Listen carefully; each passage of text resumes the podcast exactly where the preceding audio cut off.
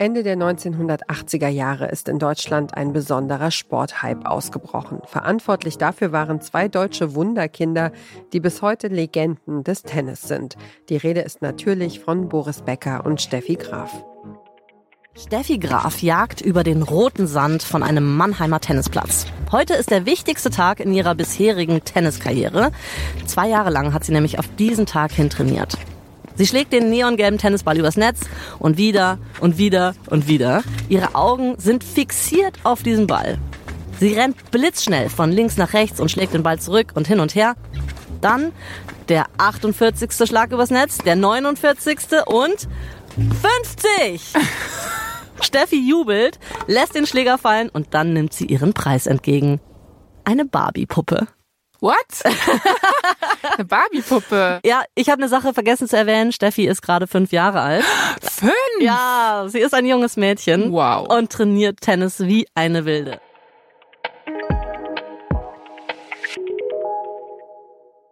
Das sind die Journalistinnen und Podcasterinnen Anna Bühler und Jasmin Polat. Ihr hört den Podcast-Podcast von Detektor FM und wir empfehlen euch heute die neue Staffel des Podcasts Verdammt berühmt. In Verdammt berühmt erzählen Jasmin und Anna euch die Geschichten der Reichen und Schönen, der Mächtigen und Berühmten. Wie sind sie so bekannt geworden und welche Dramen und Intrigen haben sich in ihrem Leben abgespielt? In Verdammt berühmt erfahrt ihr es. Im Podcast geht es um die Geschichten hinter dem Gossip. In dieser Staffel um die Geschichte von Steffi Graf. Bis heute gilt Steffi Graf als die beste Tennisspielerin des 20. Jahrhunderts. Als Teenagerin stellt sie schon internationale Rekorde auf, die sie in den 80ern zum Weltstar machen. Aber all das war nur möglich, weil ihr Vater auf und auch neben dem Tennisplatz wirklich Tutto Kompletti alles kontrolliert hat. Mit enormen Folgen, die Schlagzeilen machen, Herzen brechen und manche Leute ins Gefängnis führen. Davon und von noch viel mehr erzähle ich euch in dieser vierteiligen Staffel. Schon im Alter von drei Jahren und acht Monaten lernt Steffi Graf Tennis spielen. Andere Gleichaltrige können gerade gegen einen Ball treten, ohne umzufallen oder fahren auf dem Laufrad durch die Gegend. Aber Steffis Vater Peter erkennt schon früh, seine Tochter hat besondere motorische Fähigkeiten. Er bringt ihr Tennis bei. Steffi hat Talent und Spaß am Spielen. Im Alter von sechs Jahren gewinnt sie ihr erstes Tennisturnier und es folgen viele weitere Siege bei Jugendturnieren. 1981, da ist Steffi zwölf Jahre alt, wird sie sogar Europameisterin der unter 14-Jährigen und der unter 18-Jährigen. Peter findet, sie ist bereit für die Profikarriere. Zuerst muss Steffi einige Niederlagen wegstecken, aber dann, nach noch mehr hartem Training, qualifiziert sie sich für ihr erstes Grand Slam Turnier die French Open. Mit 13 Jahren ist sie die jüngste Spielerin aller Zeiten, die bei einem Grand Slam Turnier ein Match gewonnen hat. Aller Zeiten? Mit 13, ja, ja, das ist, oh Gott, ich krieg da Gänsehaut, wenn ich dran denke. Wow. Sie fliegt danach zwar raus, aber sie klettert die Weltrangliste hoch. Am Ende der Saison 1983 ist sie auf Platz 98 von so 1000 Spielerinnen. Es ist also verdammt gut, was sie hier geleistet hat. Kurz nach Steffis 14. Geburtstag im Sommer 1983 meldet ihr Vater sie von der Schule ab, damit sie sich ganz ihrer Tenniskarriere widmen kann.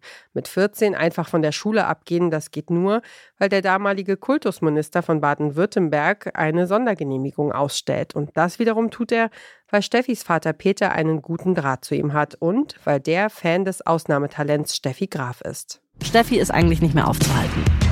Aber je höher Steffi klettert, desto fester wird der Griff des Vaters.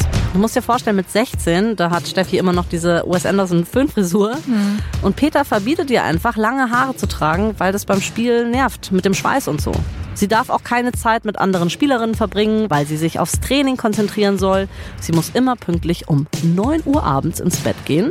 Hm? Das ist meine Uhrzeit gerade, aber ich muss sagen, ähm, ja. ich, ich war bisher, also bis jetzt war ich wirklich so, okay, Peter ist einfach so ein engagierter Vater. Klar ist er auch ein bisschen, ich sag mhm. jetzt mal, anstrengend für die Umstehenden, aber ähm, jetzt finde ich, kippt es so ein bisschen. Also mhm. jetzt finde ich, wird er schon ein bisschen, ich sag jetzt mal, toxisch. Peter Graf versteht sich nicht nur darauf, seine Tochter zum Erfolg zu drillen, er wickelt auch viele einflussreiche Menschen um den Finger.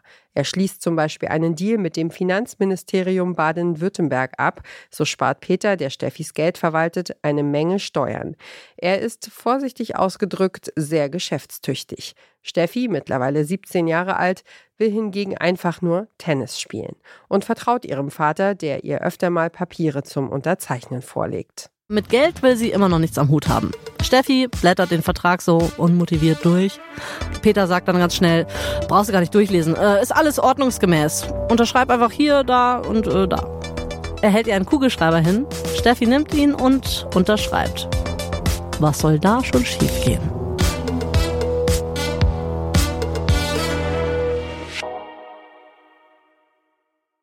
Die erste Folge der neuen vierteiligen Staffel von Verdammt berühmt über Steffi Graf ist jetzt überall zu hören. Die zweite Episode erscheint nächsten Donnerstag. Dann erfahrt ihr, wie es damals weitergegangen ist mit Steffi Grafs Karriere.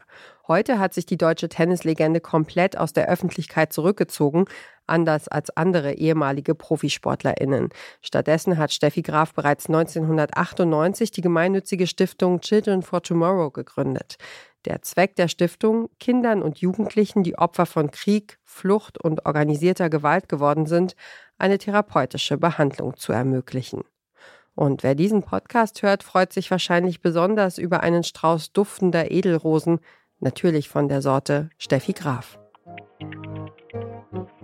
Das war unsere Podcast-Empfehlung für heute. Um keine Folge zu verpassen, folgt dem Podcast-Podcast von Detektor FM auf Lekton, Overcast, TuneIn, Radio Player oder Downcast.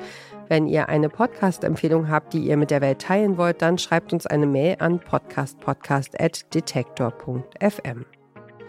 Dieser Tipp kam von Caroline Breitschädel, Redaktion Joanna Voss und Doreen Rothmann, Produktion Henrike Heidenreich. Moderation Ina Lebetjew. Morgen empfehlen wir euch den Podcast Gemeinsam durch die Galaxis. Wir hören uns.